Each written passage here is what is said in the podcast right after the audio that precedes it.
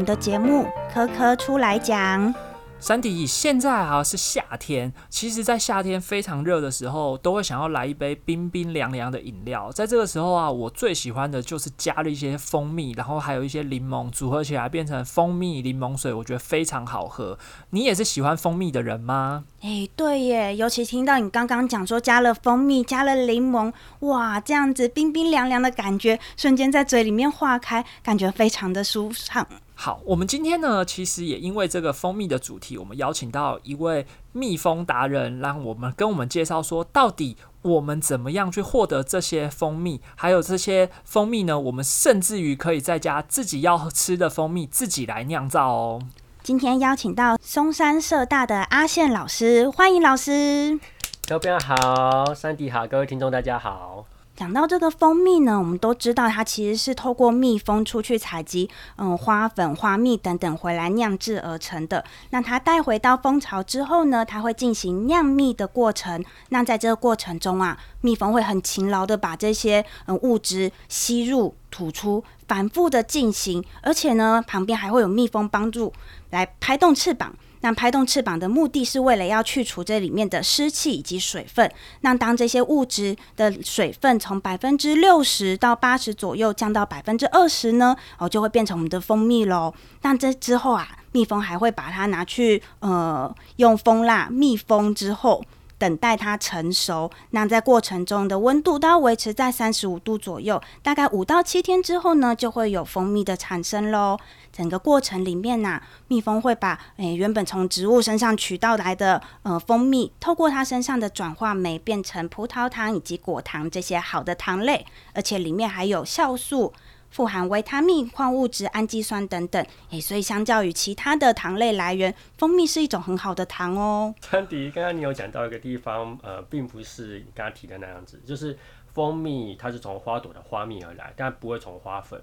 花粉是花粉，蜂蜜是蜂蜜，这是两个不同的东西。对，那蜂蜜是从花朵的花蜜，然后经过蜜蜂酿制变成蜂蜜。所以老师的意思就是，蜜蜂采集的是花蜜，然后它酿的。蜂蜜也是花蜜，但是花粉是它在花的过，它在采蜜的过程中沾到它身上的很细小、很细小的粉末，是去帮助花进行传宗接代的功能。老师的意思应该是这样子吧？没错，没错。那蜂蜜因为它里面呢有很多蜜蜂所酿制出来的一些酵素，它自己本身的酵素，像一些呃葡萄糖氧化酶啊这些东西，所以如果你真的要吃糖的话，你可以改吃蜂蜜。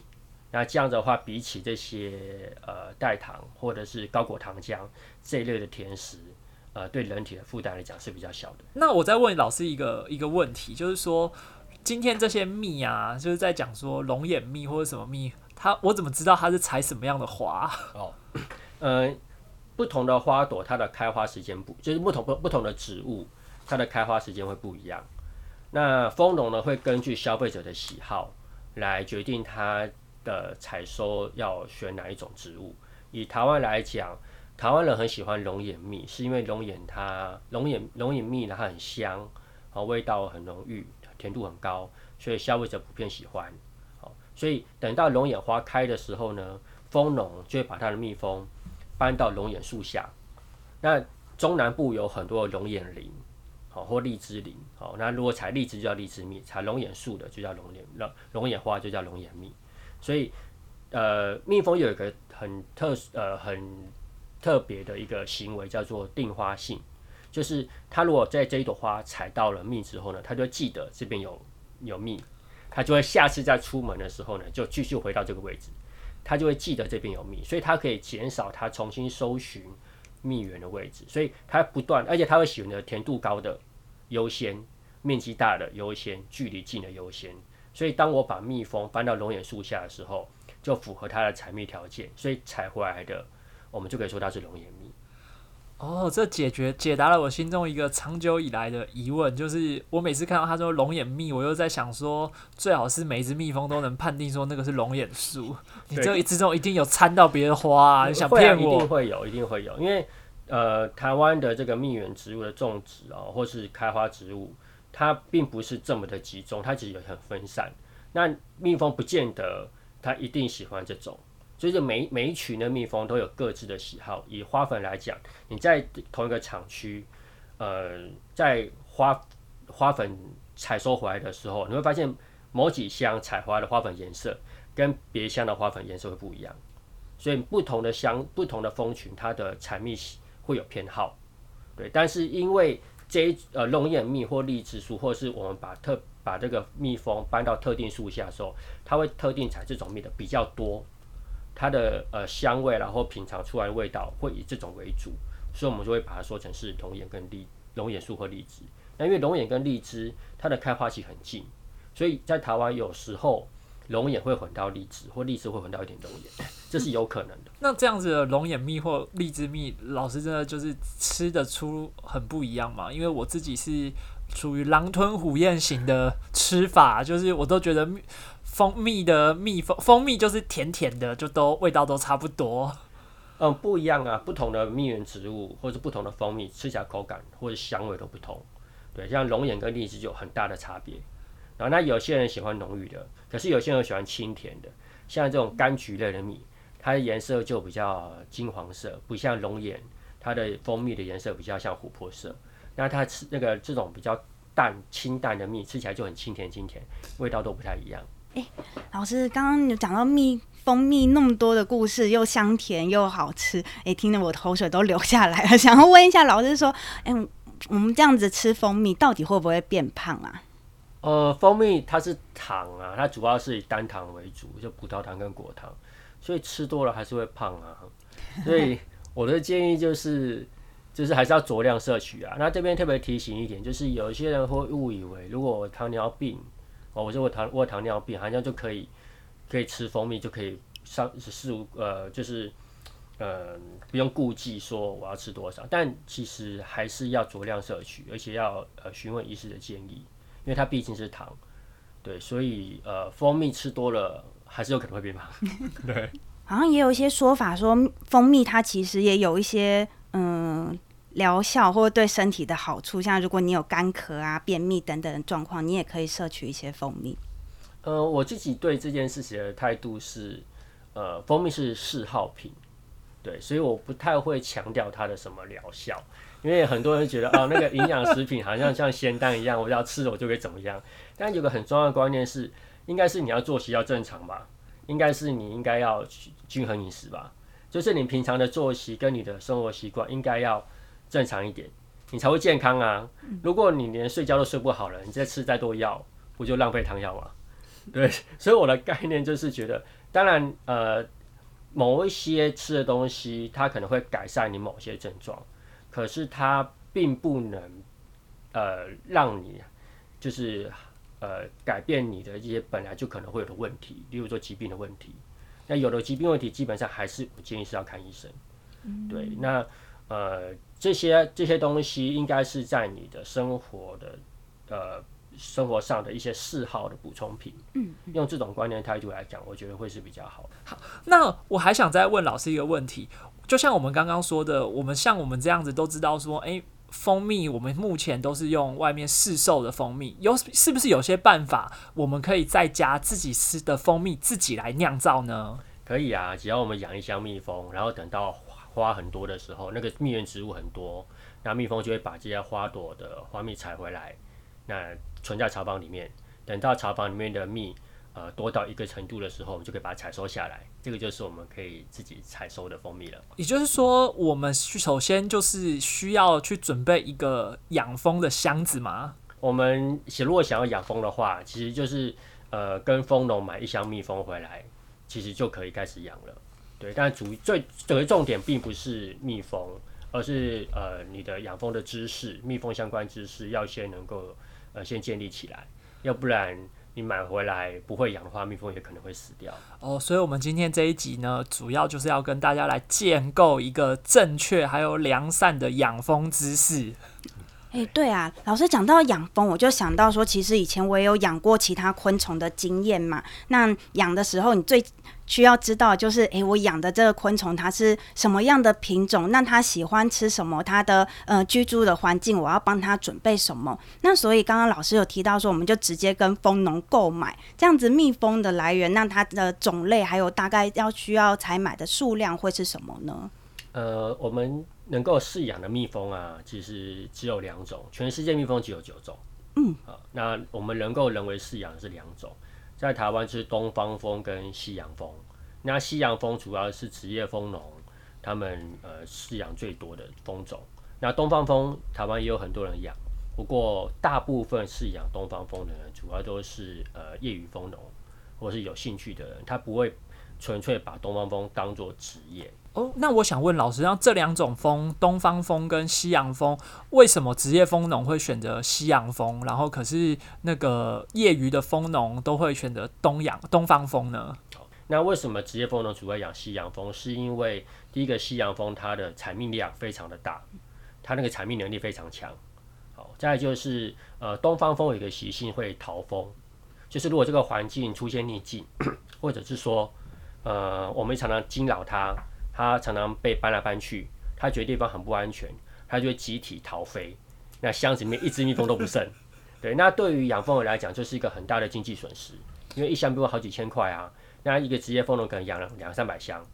那如果我们这个蜜蜂搬来搬去，常常惊扰它，常常去采它的蜜，常常去开箱弄它，这个东方蜂它觉得很这地方很不安全，就飞光光。那职业蜂农就没有收入啦。可是西洋蜂算是很很安呃很稳定。很温驯的蜂种，就是你常常去惊扰它、去弄它、去开箱、去采它的蜜，它不会逃走。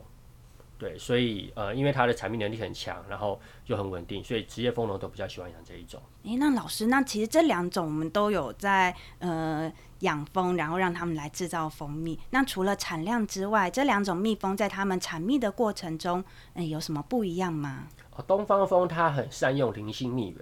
什么叫零星蜜源呢？就是它的开花这个蜜源植物不够集中，可能这边有少数少数一小区一小丛，然后那边有一小丛。好，那东方蜂呢，它就非常的呃勤劳，就看到它就采。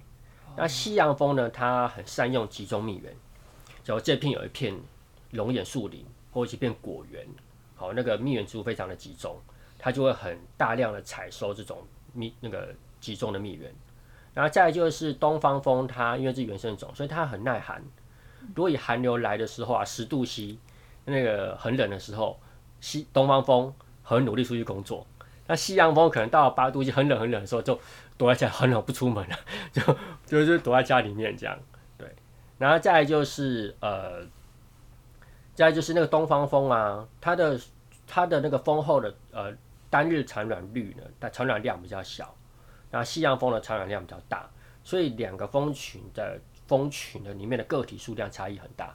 好，西洋蜂的话，像蜂后，西洋蜂的蜂后，在春天的时候，它的产卵产卵量可以到一千五百颗，一千五百颗，对，一天产一千五百颗的卵，不是一个礼拜，又是一天哦。那东方蜂大概平均来讲是七百多颗，大概是它的一半。好，所以你会的蜂群的大小呢，会影响到整个蜂群的采蜜的能力。越大群的蜂群产蜜能力越好，啊，所以用一个比较生活化的比喻来讲了，东方蜂很像我们台湾的中小企业，就是那个很很努力、很怕扁，很寒流来的时候努力出去工作，好，然后有蜜它都采，这边有两朵它也采，三朵它也采，好，就是说五万块单它也接，三万块单它也接。那西洋蜂呢，它善用集中蜜源，族群量很大，很像跨国大企业，好，那个单的一百万他他他才要接，除非他快饿死了。所以才会去接那个小单。嗯，那听老师这样讲，我觉得只嗯食物的准备还蛮重要的。想要跟老师问一下，说这样一箱里面大概会有多少只蜜蜂？那怎么样的蜜源才对他们而言是足量的呢？我们养蜂不会算只哎，就是我们常常看那个报章杂志，就是记者说啊十万大军十万只蜜蜂，可是养蜂人的的对蜜蜂的那个单位啊。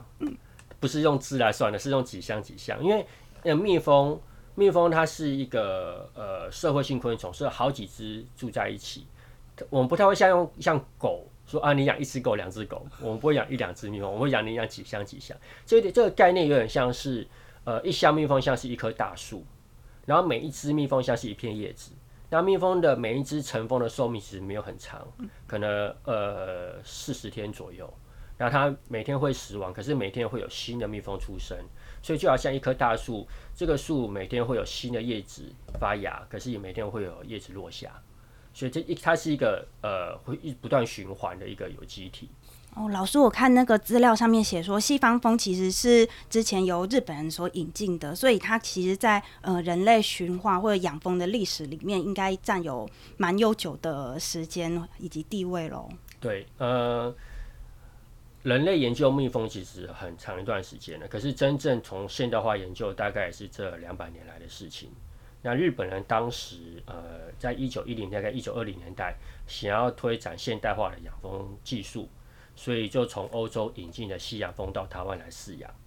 对，那这时候就在台湾建立了现代化养蜂的方法。好，然后因为西洋蜂呢，在国外有非常多的研究，所以我们对西洋蜂的了解会比其他的蜂种都要来的透彻。好，所以这两种蜂群的那个生物学习性不太一样。所以像我的自己的课是两种蜂种都教。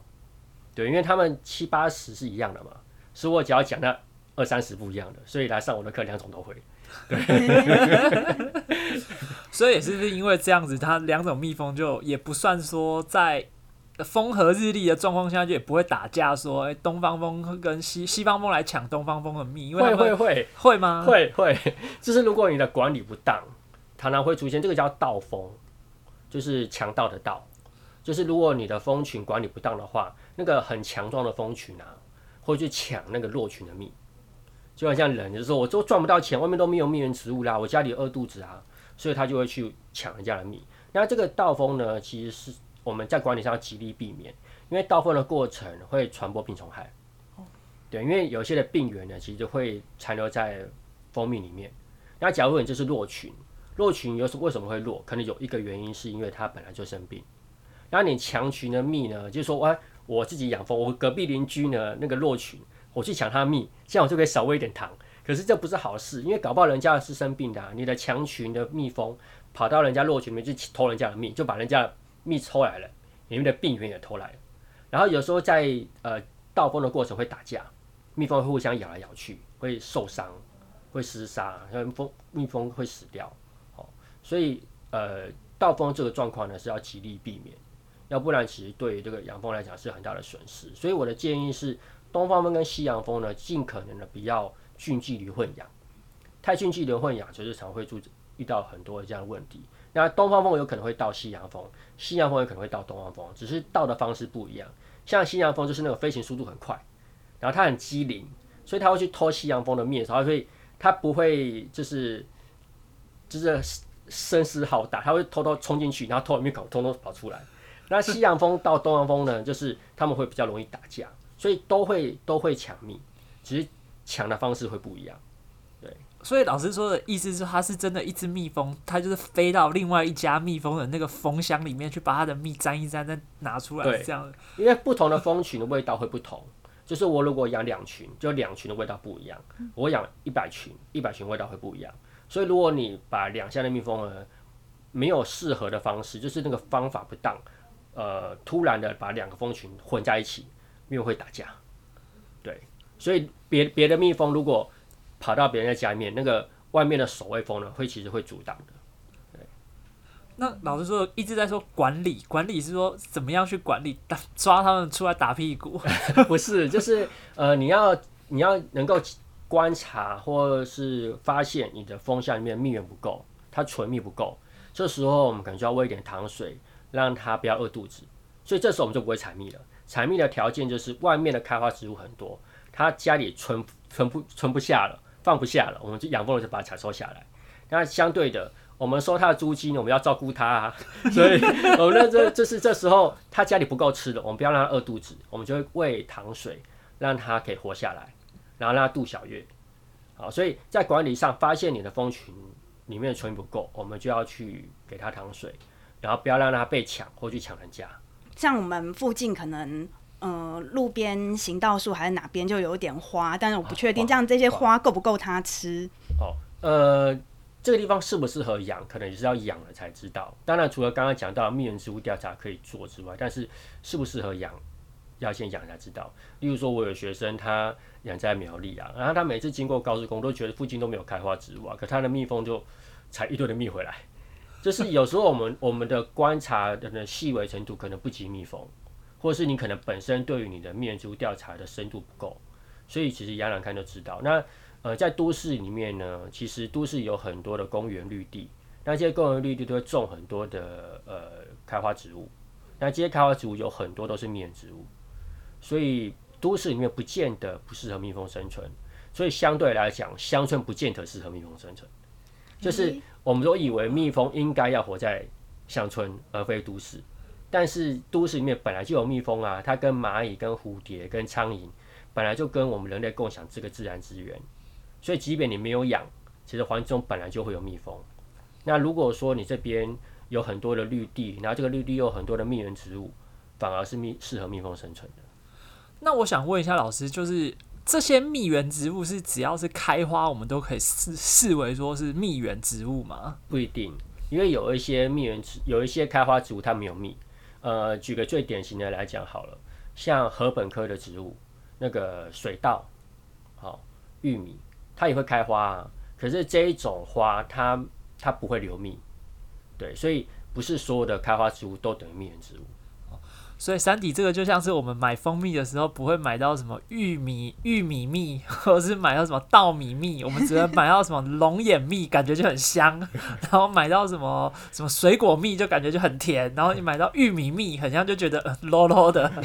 听起来就像是假的。对，说到假蜜，我也想再问一下老师，就是，呃，目前啊，我们其实去一些观光景点都会看到有那种老板自己出来说，我这个蜜保证百分之一百是纯蜜、纯蜂蜜，然后如果是假，对，不纯砍头，像这种东西，老师怎么看这整件事情？还有就是说，这样的蜜怎么样给大家去辨别说真的假的啊？呃，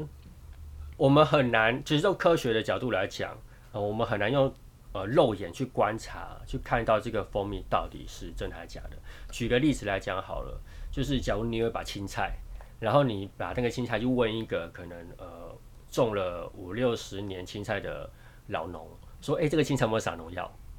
就就没办法用肉眼看啊。如果就是这件事情如果非常容易用肉眼就可以判断，那就不会有这么多假蜜了。就是因为它很难判断，所以才会有这么多假蜜啊。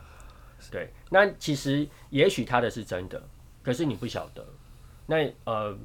除非你能够了解它的整个生产过程，或者是透过认证，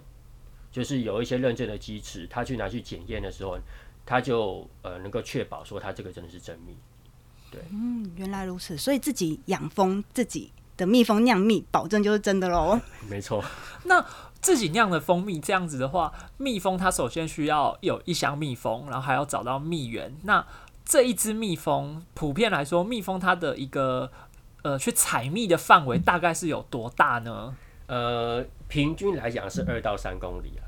哦，那也可能会飞到五六公里都有可能，但这个就才要看环境条件。呃，如果是在平原地区的话，当然会飞比较远；如果是在都市里面有高楼大厦的呃阻挡，它的飞行半径会稍微再短一点点。但它平均来讲啊，大概是二到三公里。所以也就是说，我家附近可能有一些我呃有一些开花的植物，然后又有公园绿地。其实我其实在这个条件上面，我可能就已经有养蜂的第一个先决条件了。没错，老师，那大家城市养蜂其实最期待的一件事情就是收蜂蜜。那我想要知道说，我们都养在箱子里面，那到时候我们要怎么去采收这些蜂蜜呢？呃，采收蜂蜜的过程呢，是透过离心的方式把蜜甩出来。那我们在采收的时候，其实巢框上面、巢皮上面爬满了蜜蜂，我们要先把蜜蜂抖掉，要不然爬满了蜜蜂，你放在摇蜜机里面，那个蜜蜂会溺死在摇蜜机里头。然后每只蜜蜂都很重要啊，它都是我们的员工啊，有它我们才能够采到蜂蜜，所以我们要好好爱护它。所以我会把蜜蜂呢抖掉，把它抖回箱子里，然后只拿上面的巢框的巢片。那巢片上面有蜜的时候，我们就把这个巢框放在摇蜜机里头，透过离心的方式把它甩出来，这样就是我们。采收的新鲜的蜂蜜了。那老师，我想再问一个问题，就是有没有说像农产品一样，某一些某一些月份是大月，然后这个时候是蜜蜂大出的时间，还是说我每个大概多久可以采一次蜜呢？呃，多久能够采一次蜜？这个要看你环境的条件，就是你这个环什么叫环境条件？例如说温度要适合，好，还有就是你对蜜源植物要够多，然后这个温度也适合这个那个蜜源植物的呃流蜜期流蜜的状况。那以台湾来讲呢，我们台湾严格来说，它的流蜜时间、开花时间其实没有很长，我们的蜜源时间很短，最主要集中的月份从三月到五月，也就是现在这个时候，就差不多快要结束了。好，就是整个春天的这两三个月的时间，这个时候几乎全台湾的大部分的蜂农都非常忙碌，因为这时候是流蜜期。那呃，至于说这几个月份会有什么蜜源植物，这个就不一定了，因为这个时候是几乎很多的蜜源植物都在开花。好，那以台湾来讲，台湾呃消费者最喜欢龙眼蜜，也就是在三四月的时候。诶，老师，我还想要请教一下，就是说我们怎么知道这一箱的蜜蜂它可以采收了？是真的要一片一片打开来看吗？或者是说这一箱的里面蜂蜜如果太多了，会不会对这个蜜蜂有什么影响？必须定期的去帮他们把蜂蜜给采收出来。呃，我们能够采，我们能不能够采收蜂蜜，这个要的确要打开来看才知道。对，因为蜜蜂会把蜜存在里头嘛，所以如果蜂蜜的比例达到一定的程度。那很多的时候，我们就要把它采收下来。那也一定要采，因为有点像是水果，就是这个季节到了就是要收，过了就是过了。